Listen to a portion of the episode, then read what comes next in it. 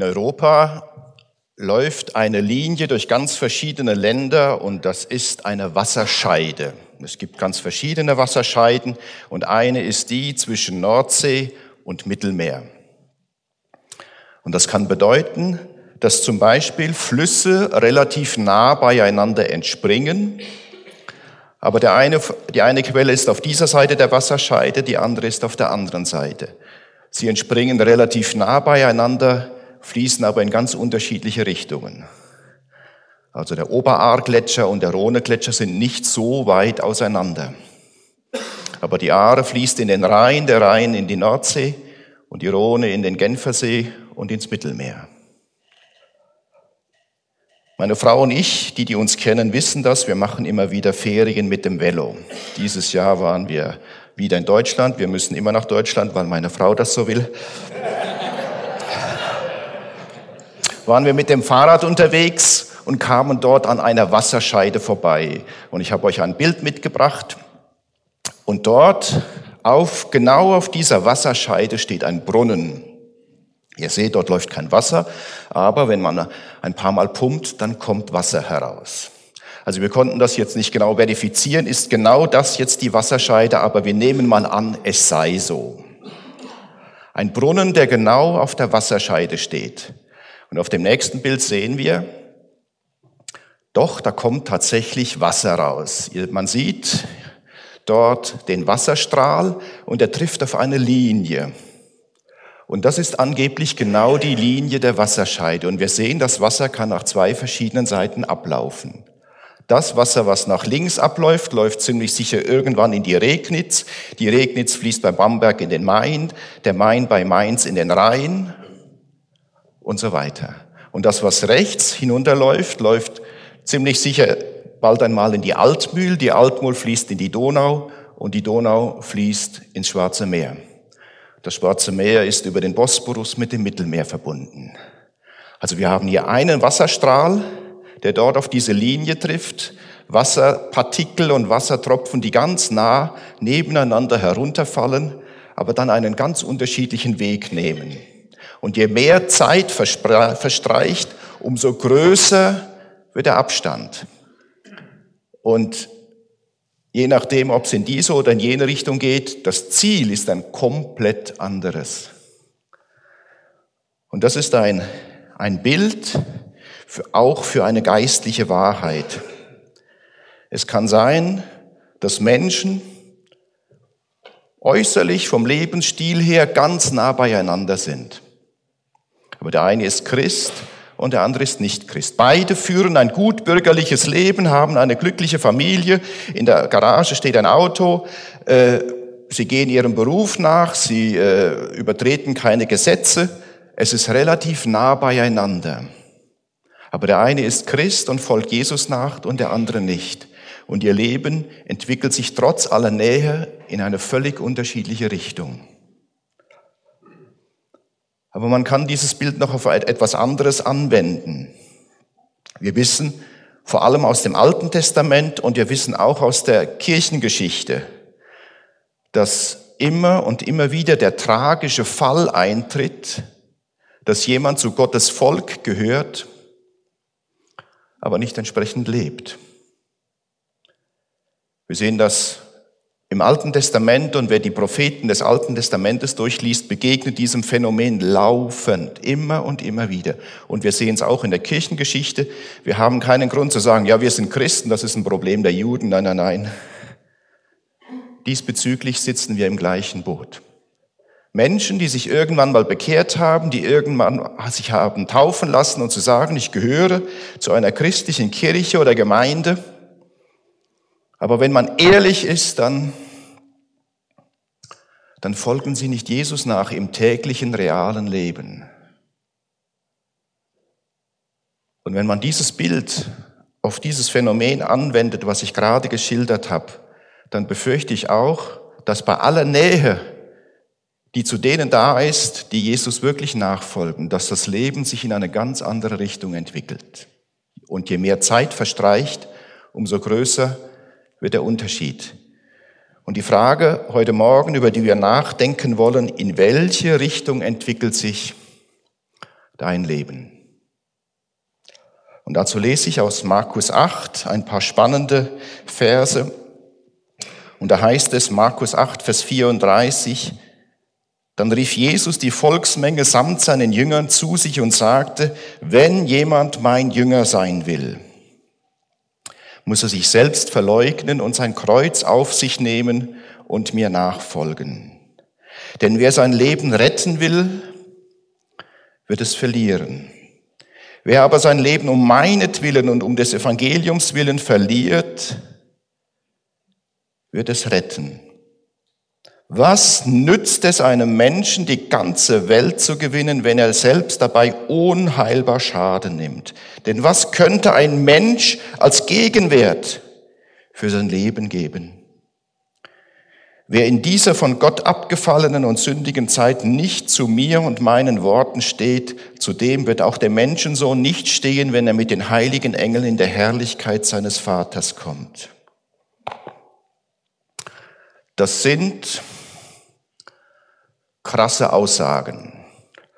Und ich habe mir einmal vorgestellt, wenn Jesus einen Kommunikationsberater gehabt hätte, der immer wieder mit ihm drüber spricht, du sag mal, Jesus, äh, wen möchtest du ansprechen und was möchtest du mit deiner Message erreichen? Äh, ich helfe dir, dass du das nachher auf eine gute Weise ausdrücken kannst, damit die Leute dich richtig verstehen und damit das auch attraktiv ist und die Leute sich darauf einlassen, auf deine Message. Ich kann mir vorstellen, äh, dass das hier nicht mit dem Kommunikationsberater abgesprochen war.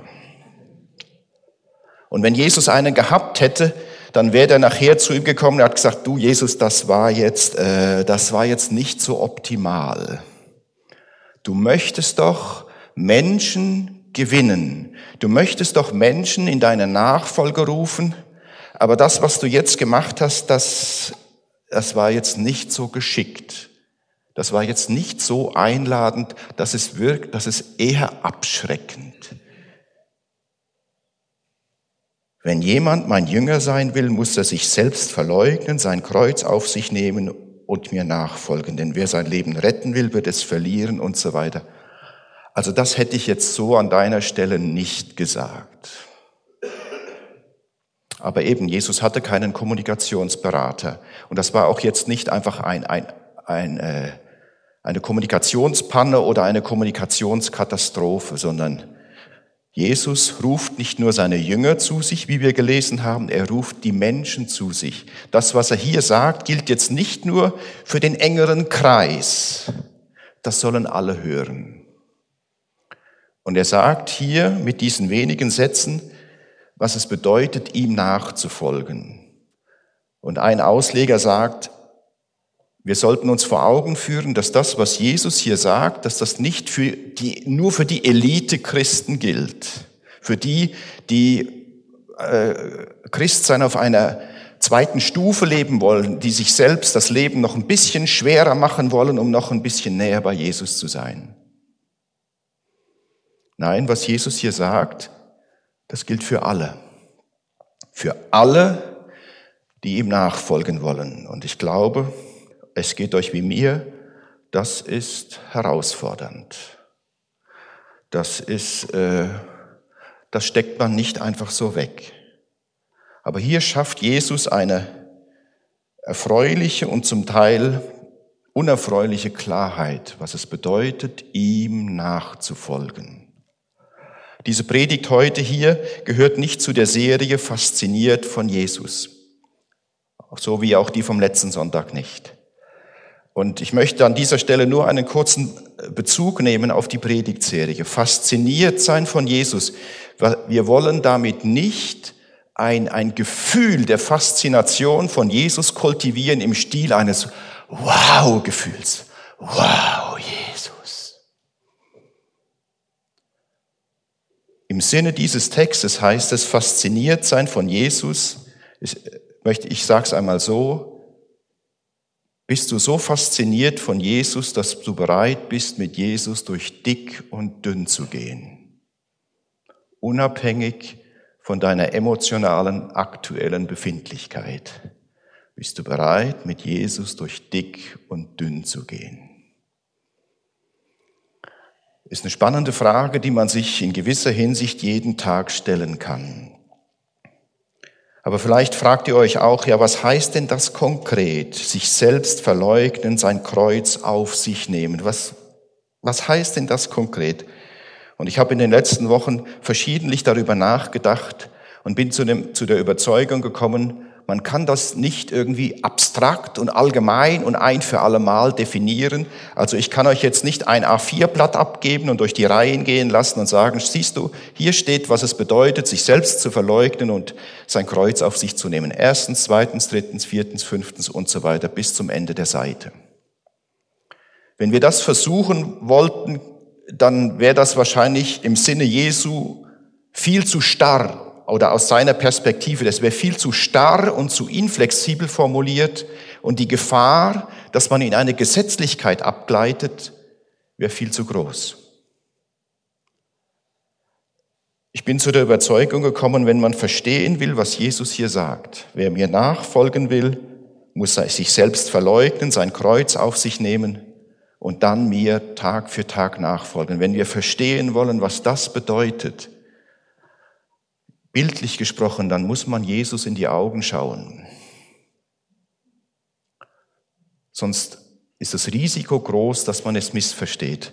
Wenn man sich mit solch radikalen Aussagen in der Bibel auseinandersetzt, dann bestehen zwei große Gefahren. Die eine Gefahr ist, man ist wie erschrocken über die Radikalität und sagt sich, aber hey, langsam, das wird nicht so heiß gegessen, wie es gekocht wird.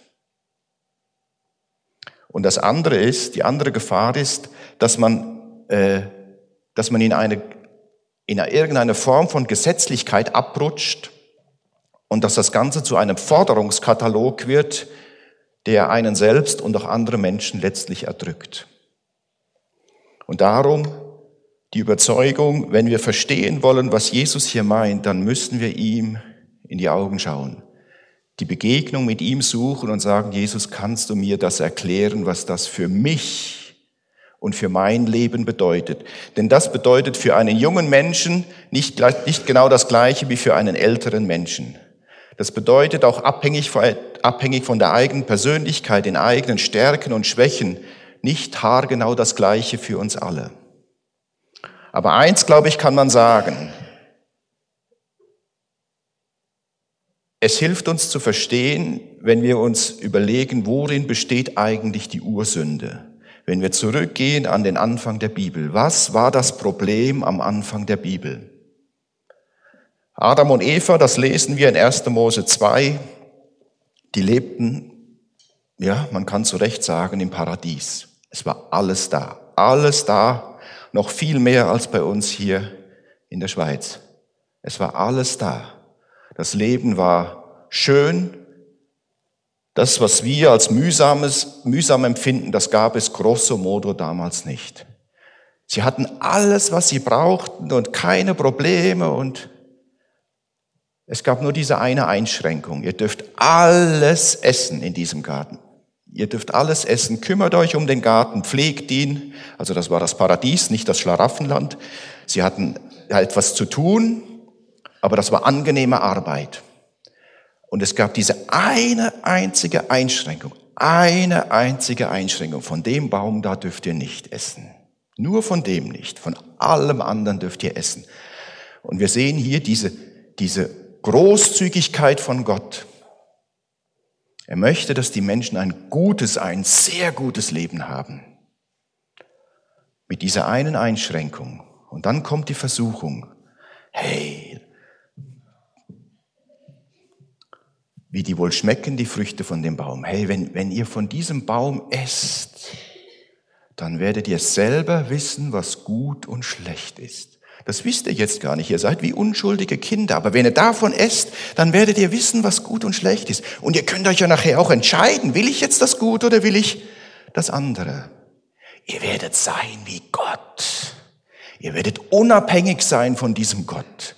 Ihr könnt selber bestimmen, was ihr tun und was ihr lassen wollt. Und das war die große Versuchung, die Autonomie. Unabhängig sein von Gott, sich nicht mehr von dem da oben sagen lassen, was man tun und was man lassen soll. Und die, die sich in der Bibel auskennen, die wissen, wie die Geschichte weitergeht. Und seither wissen wir mindestens bis zu einem gewissen Grad, was gut und was schlecht ist. Und wir, wir können uns auch immer wieder entscheiden zwischen dem Guten und dem Schlechten. Und wir müssen uns entscheiden zwischen dem Guten und dem Schlechten. Und wir merken, das ist gar nicht so einfach, jeden Tag sich zu entscheiden. Und die Ursünde ist, dass der Mensch sich von Gott loslöst, dass er selbstzentriert lebt und sagt, ich will mein, selber, mein Leben selbst gestalten, du da oben sollst mir da nicht reinreden. Das ist die Ursünde. Und was Jesus hier sagt, ist, wir gehen hinter diesen Punkt zurück. Du sollst dich selbst verleugnen und du gibst deine Autonomie auf und du folgst mir nach und du gehst nicht mehr deinen eigenen Weg. Du nimmst dein Kreuz auf dich, was auch immer damit gemeint sein mag, es ist wahrscheinlich nichts speziell Schönes. Denn es ist ein Bild, was die Menschen damals sehr gut verstanden haben. Ich gehe nachher noch darauf ein. Aber das ist der Paradigmenwechsel.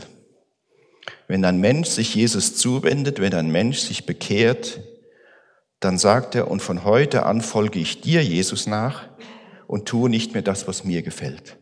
Ich frage dich, was ich tun soll. Und das heißt ja nicht, dass ständig äh, ein SMS kommt oder ein, ein Zettel vom Himmel, tu jetzt dies, tu jenes. Ich lebe nach bestem Wissen und Gewissen, bin aber offen dafür, dass Jesus mir ständig in meinen Alltag hinein wirkt oder hineinpfuscht. Im besten Sinne des Wortes. Was heißt es, sich selbst verleugnen und sein Kreuz auf sich zu nehmen? Und ich denke, wenn wir jetzt darüber austauschen würden, ja, was heißt denn das konkret? Was bedeutet denn das? Dann würden wir wahrscheinlich irgendwann an den Punkt kommen, dass wir sagen, das wird unter anderem beeinflusst durch die Gesellschaft und durch die Kultur, in der wir leben. Denn es berührt solche Fragen wie, ja, was darf ich mir eigentlich leisten? Wie viel darf ich mir eigentlich gönnen? So was die Einrichtung des eigenen Hauses angeht und was, wenn ich überlege, wie, äh, wie komfortabel und wie luxuriös gehen wir in die Ferien? Was darf ich mir gönnen? Und wo muss man sagen, ja, also, das mit der Selbstverleugnung, also das passt jetzt wahrscheinlich weniger. Letzten Sonntag war Maja Breitenstein hier vorne mit einem Pastor aus der Ukraine, mit Dima, er ist heute wieder da und ich habe ihn gefragt, ob er uns ein paar Dinge sagt, was heißt es in der Ukraine, Jesus nachzufolgen. Er spricht Russisch. Maja wird ihn übersetzen. Darf ich euch bitten? Приветствую, приветствую вас, братья и сестры. Ich grüße euch, Brüder und Schwestern, Дорогая церковь. die liebe Gemeinde. Признаюсь, конечно, немножко, чуть-чуть переживаю. Er hat ein bisschen Angst. Also er ist ein bisschen nervös. Поэтому не судите строго. Ja, er, weil er das äh, nicht so gewöhnt ist, so eine riesige Gemeinde. Просьба молитесь. Er bittet, dass er betet, während, währenddem dass er redet. Благодарю Бога за то, что имею возможность быть здесь. Er dankt einmal zuerst Gott, dass er da darf sein. Первый раз в Швейцарии. Er ist das erste Mal hier in der Schweiz. Очень красивая страна. Und es gefällt ihm sehr, sehr, sehr schönes Land. Приветливые люди. Sehr freundliche Leute. Это удивительно для нас. Also für ihn ist es überwältigend, erstaunlich.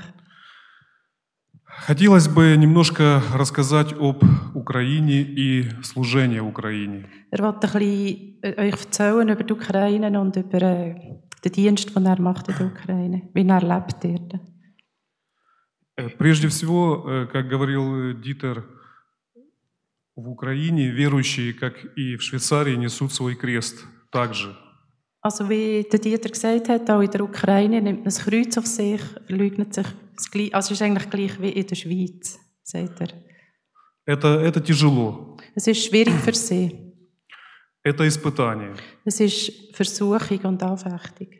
внутренняя борьба, innerlich und äußerlich. узкий тернистый путь. Der Weg ist eng und äh, dornig. В Украине очень э, низкое социальное положение. Also in der Ukraine haben sie sehr äh, tiefen Lebensstandard. Война сыграла свою роль. Der Krieg ist immer noch, schon seit drei Jahren im Osten. Сейчас нет такой активности войны. Нет активности войны. Im Moment ist der Krieg nicht sehr aktiv, aber sie schießen immer täglich. Но последствия э, с- сказу- ока- сказывалось на экономике. Aber Последствия. das, das wirkt sich auch auf die, auf die Wirtschaft aus. Э, Сейчас э, в Украине очень высокие цены. Im Moment hat es in der Ukraine sehr hohe Preise, Зарплаты остаются те же. aber der Lohn ist immer gleich geblieben. Немножко статистики, Ähm, noch информации. ja, ein paar Informationen. Э, Средняя зарплата 150-200 евро. Der durchschnittliche Lohn ist 150 bis 200 Euro. Пенсионер 70 евро. Äh, die Pensionierten kommen etwa 60 bis 70 Euro über im Monat. Nicht täglich. Da И из этого э, украинец должен заплатить за газ, свет, Und sie müssen natürlich zahlen fürs Gas, fürs Licht, für die Elektrizität. Я не буду перечислять, но все очень дорого. Und für, ihn, also für sie ist es alles sehr teuer. Э, Тяжело очень пенсионерам. Vor allem für die Pensionierten ist es sehr teuer. Очень дорогие медикаменты. Sehr teure Medikamente. А им еще нужно платить за отопление. Und sie müssen auch für die Heizungen zahlen. Но, слава Богу, Бог помогает. Aber Gott sei Dank, Gott hilft ihnen. И служение совершается, происходит. Und äh, der Dienst, also was sie machen, geht weiter. Э, Мы проводим лагеря, Sie machen zum Beispiel Lager für Kinder. э, организуем э, реабилитационный центр, начинаем. Ну. Und sie fangen da mit dem äh, Rehabilitationscenter для алкоголя, für наркозависимых. Alkoholiker und äh, Drogenabhängige. Э, Бывает тяжело, бывает тяжело в сфере транспортных расходов. Und das ist für sie immer schwierig, dass sie das überhaupt können, äh, bewerkstelligen Also, dass so überhaupt den Transport für Kinder oder einfach ja, alles können bewältigen mit so wenig Geld. Э, Потому что э, дизель, Weil der Diesel, Diesel ist auch Benzin. in den- ins Unendliche gestiegen in den letzten drei Jahren. э, на ремонт машины тоже бывает тяжело. Oder äh, das Auto mal renovieren oder Winterpneu oder so. В- Верующие жертвуют, Die жертвуют. Gläubigen spenden oder, oder ähm, opfern ihr Geld, also geben, geben von ihrem Geld. И я свидетель тому, даже пенсионеры, которым не хватает, отдают последнее. Und auch wenn, wenn sie eigentlich überhaupt nichts haben, dann gehen sie gleich und ja, wenn so Jesus eigentlich nachfolgen. Поэтому э, низкое экономическое положение для нас это тоже тяжело. Это крест, э, который мы. Mhm. Und für das ist eigentlich für sie ihr Kreuz, das sie auf sich nehmen, dass sie gehen, obwohl sie eigentlich nichts haben, weil es nicht anders geht. Но не только это подразумевается крест, Кре- как я уже сказал, это и борьба против сил зла, и это всегда борьба против сил зла, это всегда трудно, это всегда война, и внутренняя, и духовная. Ja. Sorry. Und es ist eigentlich immer ein Kampf, wie ein Krieg im Innerlichen, äh, im, in, in sich innen und auch im Äußerlichen. Also sie müssen wirklich immer ums Überleben kämpfen. Я имею немножко лимит, поэтому если будут у вас вопросы какие-то, э, пожалуйста, можно потом э, иметь Er hat ein kleines Limit Diskussion. zum Reden und darum hat er gesagt, wenn ihr Fragen habt, er tut gerne nachher, nach dem Gottesdienst noch äh, die Fragen beantworten. Спасибо за то, что дали возможность присутствовать. Er dankt vielmals, dass er hat dürfen, da euch etwas sagen darüber. Слава Богу. Äh, ihr sei Gott. Пусть Бог благословит вас. Und dass Gott euch soll segnen. Ich glaube, wir haben etwas davon gespürt, dass Jesus nachzufolgen dort in der Ukraine sich etwas anders gestaltet als bei uns hier. In der ganz realen Bewältigung des Alltags und der alltäglichen Herausforderung. Und mir persönlich führt das immer wieder vor Augen, dass das, was wir hier erleben, an Wohlstand, an Frieden, Freiheit, Sicherheit, ein hohes Maß an Gerechtigkeit, ein zuverlässiges System, der Strom ist da, der Zug fährt in der Regel pünktlich, das ist weltweit gesehen eher die Ausnahme als die Regel. Ich hatte seit den 70er Jahren immer wieder Kontakt mit Leuten, die deutscher Abstammung waren, aber vor Jahrzehnten oder Jahrhunderten nach Russland ausgewandert sind. Und wenn sie ihre, russische, ihre deutsche Abstammung nachweisen konnten, konnten sie auch noch während des Kalten Krieges in den Westen ausreisen. Und es war für mich immer sehr interessant, solchen Menschen und solchen Christen zu begegnen, die eine Zeit lang in Russland gelebt haben, äh, junge Männer, die dort auch im Militär waren, Christen, die auch im Gefängnis waren. Und ich war eine Zeit lang in einem, einem Bläserchor und wir haben verschiedentlich gespielt, unter anderem auch bei vielen Evangelisationen.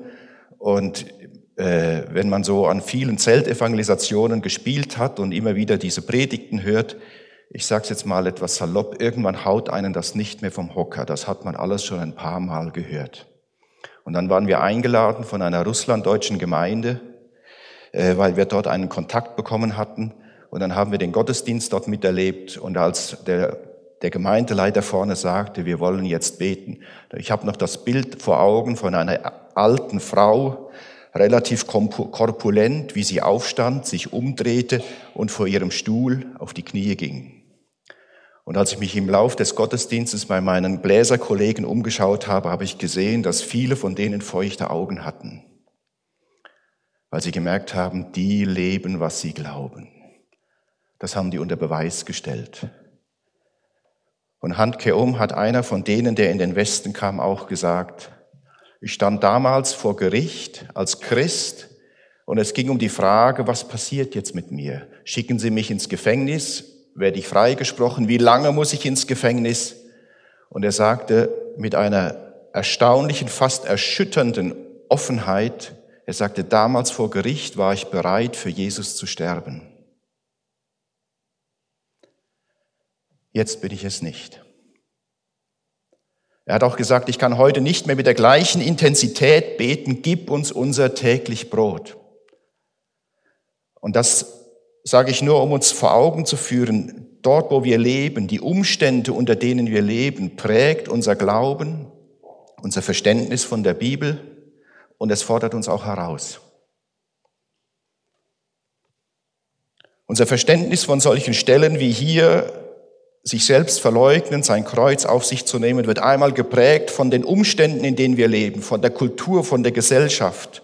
Und es wird auch zum anderen geprägt von der eigenen Persönlichkeit. Die einen neigen dazu, sich das Leben ein bisschen einfacher zu machen, die anderen neigen dazu, äh, das Letzte aus ihrem Leben herauszuholen. Aber ich möchte gern jetzt etwas anderes äh, fokussieren, nämlich die Frage, wenn ich diesem Jesus nachfolge und wenn ich, ja, so wie ich, so gut wie ich es verstehe, mich selbst verleugne, mein Kreuz auf sich nehme und Tag für Tag Jesus nachfolge. Was macht das mit mir und meiner Persönlichkeit? Und das ist auch für mich eine Wasserscheide. Dort, wo jemand sich dieser Nachfolge tagtäglich bewusst stellt, dort fängt ein Veränderungsprozess in deinem Leben an, ein Reifeprozess. Und ich bin ab und zu erschüttert über die Unreife in meinem eigenen Leben und in meiner eigenen Persönlichkeit. Und ich bin ab und zu, und das sage ich euch ganz ehrlich, ich bin erschüttert über die Unreife, die ich bei anderen Christen beobachte. Das ist,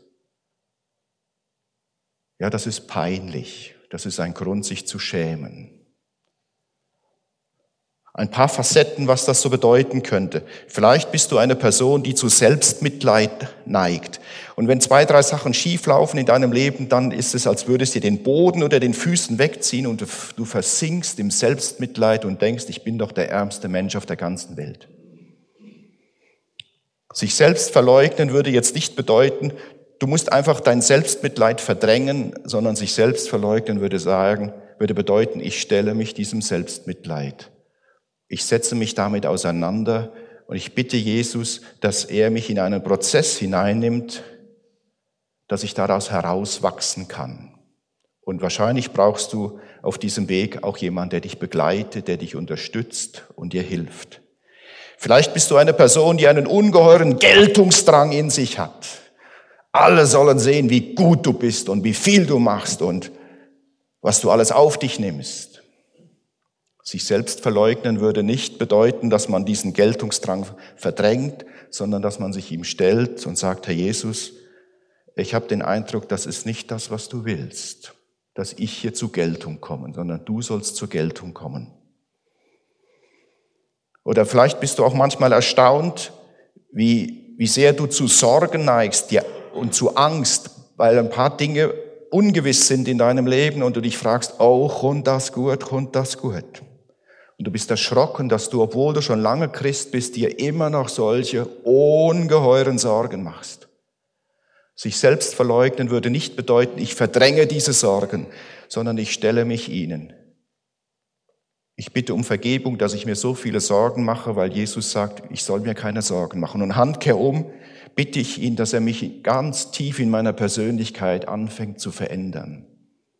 Dass die Sorgen kleiner werden, dass sie an Kraft verlieren, an Macht über mich.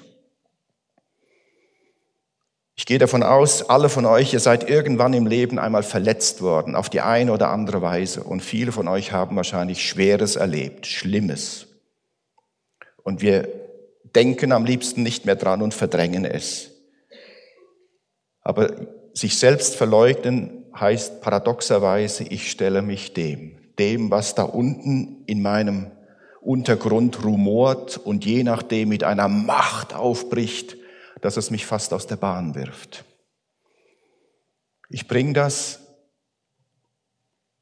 vor Jesus. Ich suche mir Unterstützung, damit ich in einen Heilungsprozess hineinkomme, in einen Prozess der, der persönlichen und der geistlichen Reife. Ich kann mir denken, es sind einige Leute hier, die haben so ein paar Personen, die könnten sie mit Namen vielleicht sogar benennen, wo sie sich sagen, den und die verachte ich.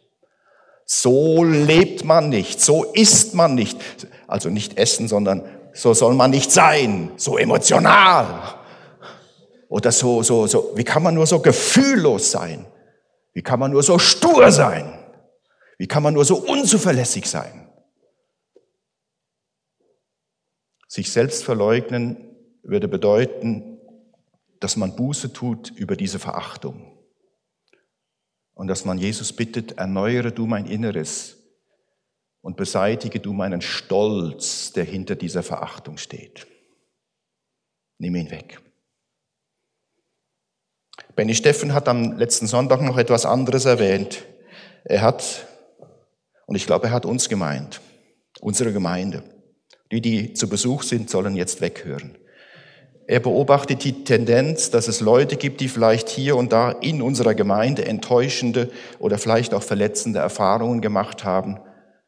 Und sie ziehen sich nicht nur innerlich zurück, sondern je nachdem auch äußerlich. Sie ziehen sich aus der Mitarbeit zurück, sie kommen seltener oder weniger zum Gottesdienst.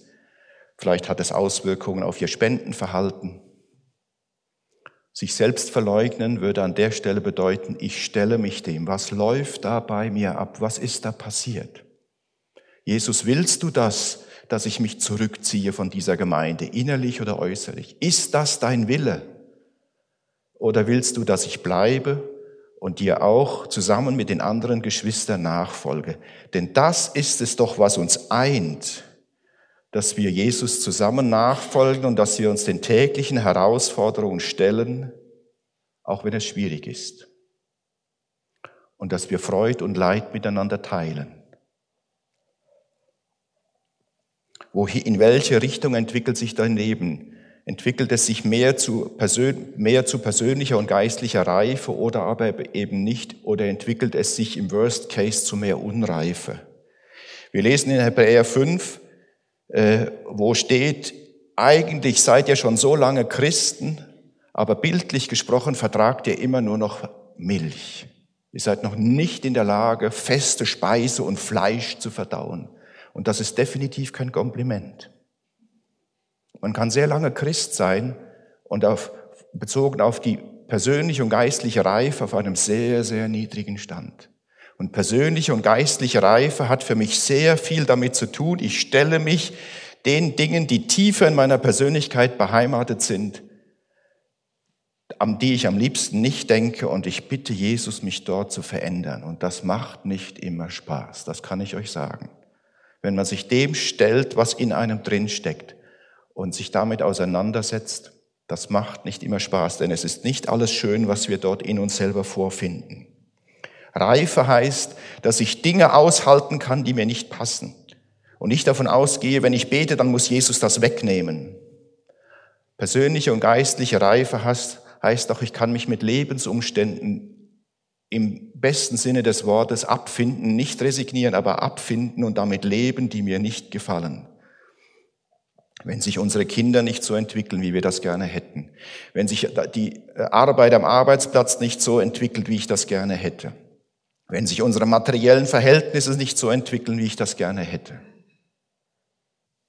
Persönliche und geistliche Reife heißt auch, ich werde frei, auch Anteil zu nehmen am Ergehen anderer Menschen. Ich drehe mich eben nicht nur um mich selbst und sorge dafür, dass es mir gut geht. Und persönlich und geistlich reif, ich habe es vorhin angedeutet im Blick auf die Russlanddeutschen, das kann bedeuten, dass man um Jesu willen erhebliche Nachteile auf sich nimmt, nicht nur äh, seine Ehre riskiert, seinen guten Ruf, sondern es gibt viele Länder auf dieser Erde, wo auch, auch jetzt Christen verfolgt werden. Vor gut einer Woche hat mir ein Bekannter ein Mail geschrieben und hat gesagt, in den letzten Wochen und Monaten hat sich die Situation für Christen in China massiv verschlechtert. Massiv. Man schätzt, es gibt 100 Millionen Christen, manchmal liest man von 200 Millionen. Das weiß wahrscheinlich nur Gott, wie viele es sind. Aber die Situation hat sich in letzter Zeit drastisch verschlechtert. Und es sitzen in diesem Moment in verschiedenen Ländern Christen im Gefängnis während wir hier wohltemperiert das Leben genießen können. Jesus nachfolgen kann auch das bedeuten. Für Jesus, um Jesu willen verfolgt zu werden. Und man kann sich fragen, hey, hat Jesus ein Recht dazu, das zu erwarten und das zu verlangen? Darf der das? Und ich würde sagen, ja, weil er selber diesen Weg vorangegangen ist sich selbst verleugnen. Wir lesen in Gethsemane, als er dort gebetet hat, und wir lesen davon, dass er seinen eigenen Willen, dass er als der Sohn Gottes seinen eigenen Willen von dem des Vaters zu unterscheiden wusste. Und wo er klar zum Ausdruck bringt im Gebet, diesen schweren Weg, der jetzt unmittelbar vor mir liegt, möchte ich nicht gehen. Der ist so hart, so brutal. Das ist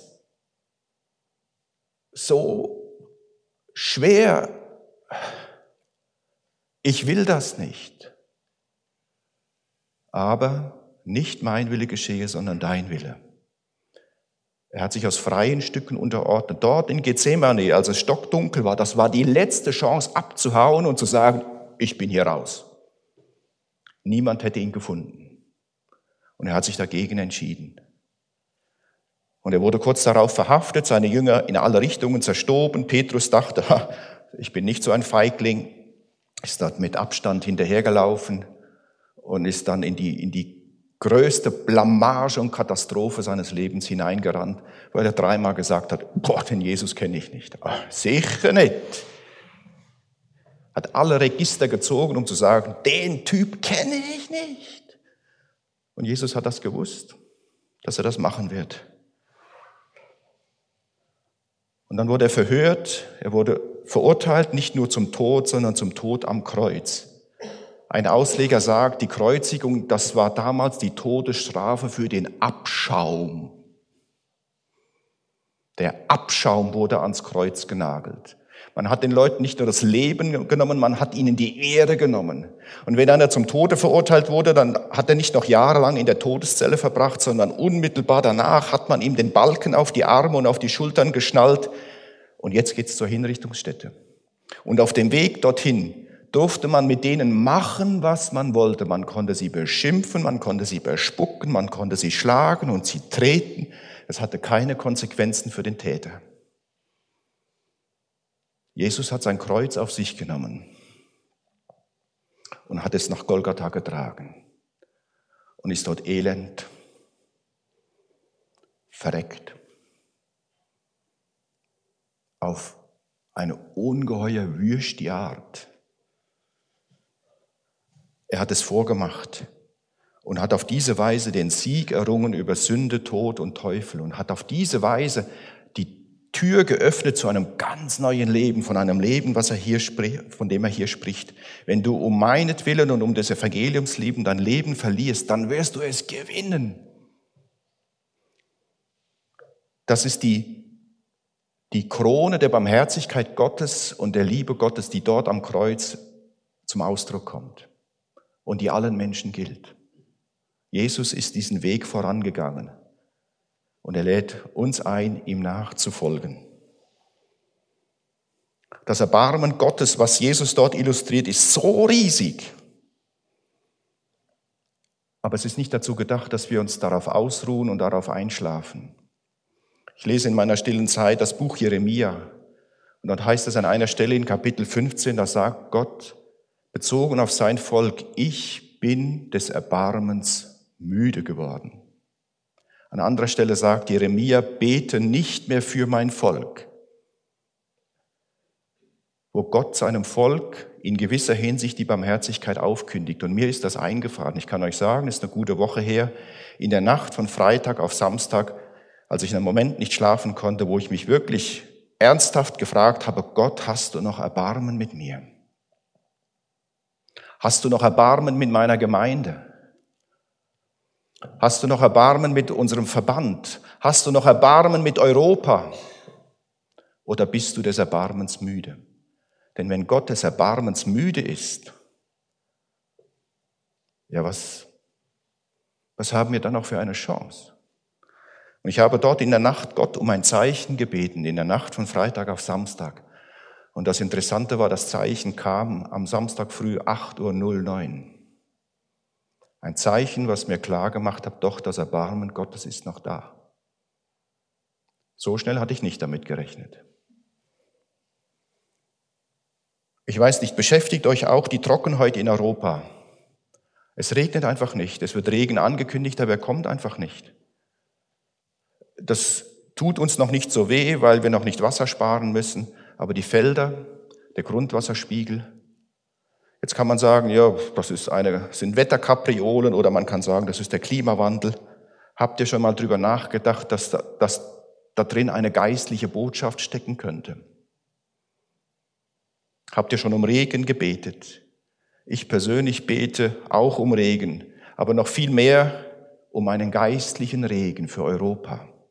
Einen geistlichen Regen, der geistliches Leben wachsen lässt hier in der Region, in der Schweiz, in Deutschland, Österreich, in Europa, einen geistlichen Regen, wo die Menschen sich wieder neu Gott und Jesus zuwenden. Ich hätte noch viel zu sagen, aber die Zeit schreitet voran.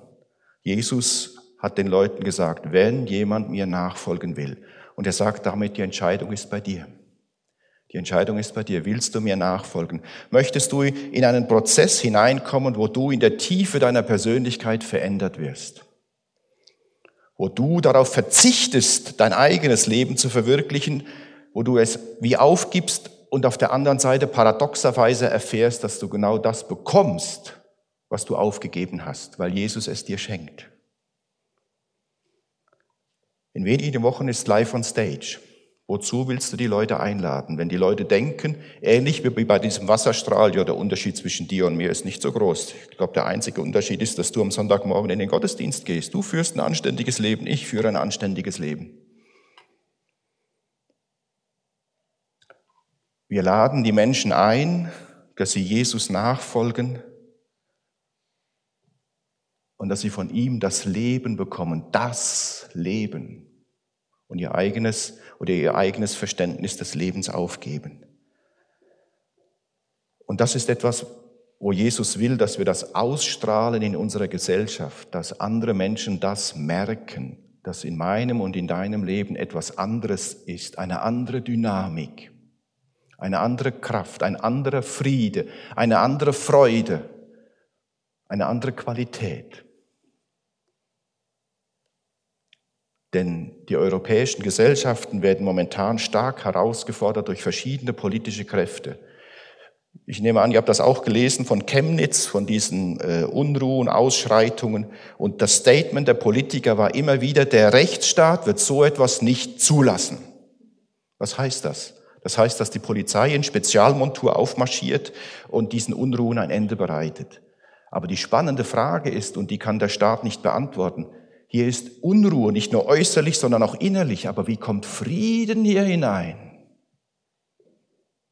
Und in dem Zusammenhang wurde auch schon die Frage gestellt, und was ist der Beitrag der Kirchen, der Christen, dass Frieden in die Gesellschaft hineinkommt, zu diesen aufgewühlten Menschen, in diese Wut, in diese Angst. Willst du Jesus nachfolgen? Ich lade euch ein, einen Moment still zu sein und zu überlegen, was nehme ich jetzt mit? Oder auch im Still zu beten, Herr Jesus, was ist jetzt für mich dran, was ist jetzt für mich wichtig? Sind wir einen Moment still.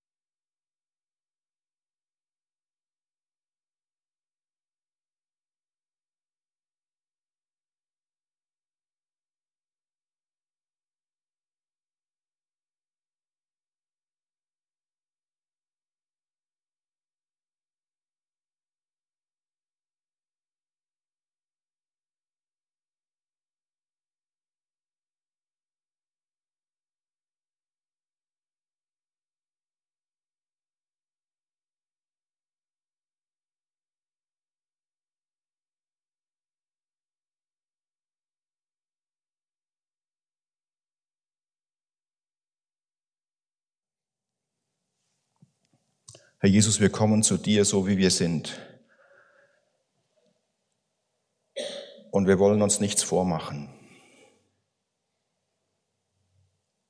Wir haben nicht das Recht, vor dir zu erscheinen und von dir zu erwarten, dass du uns wohlwollend empfängst, aber wir vertrauen auf deine Verheißung, vertrauen auf dein Erbarmen und auf deine Gnade, die du dargestellt hast in deinem Leiden und Sterben am Kreuz. Erbarm dich über uns und schaff durch deinen guten Heiligen Geist in uns und unter uns, in jedem von uns persönlich, auch in unserer Gemeinde, die Veränderungen, die dir gefallen. Und weck du in uns die Bereitschaft und das immer stärker werdende Verlangen, dir nachzufolgen, durch dick und dünn. Dass wir dich ehren mit unserem Leben und unserem ganzen Sein. Ich bitte dich für Dima und seine Arbeit in der Ukraine, dass du ihn segnest und die, die Christen dort segnest, die in ganz anderen Umständen dir dienen, dir nachfolgen und für ihre Mitmenschen da sind. Ich bitte dich, dass du diese Arbeit segnest, dass du deine Gemeinde dort bewahrst und dass du Gnade schenkst, dass die Unruhen und der Krieg sich nicht weiter ausbreiten. Ich bitte dich für deine verfolgte Gemeinde in China, in Nordkorea, in Afghanistan und Pakistan, Iran und Irak, Syrien, Saudi-Arabien, Nigeria und vielen anderen Ländern. Erbarm du dich. Ich bitte dich, dass keiner von ihnen zu Schanden wird, dass keiner verzweifelt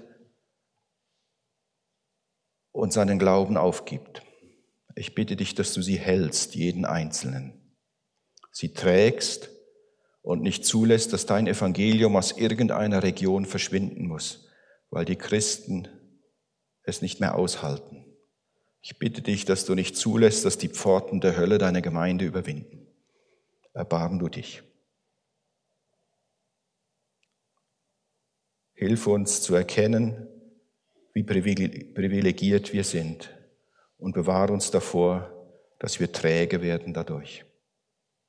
Rühre du unsere Herzen an, die Größe und Herrlichkeit deiner Barmherzigkeit zu erkennen und zu erfahren.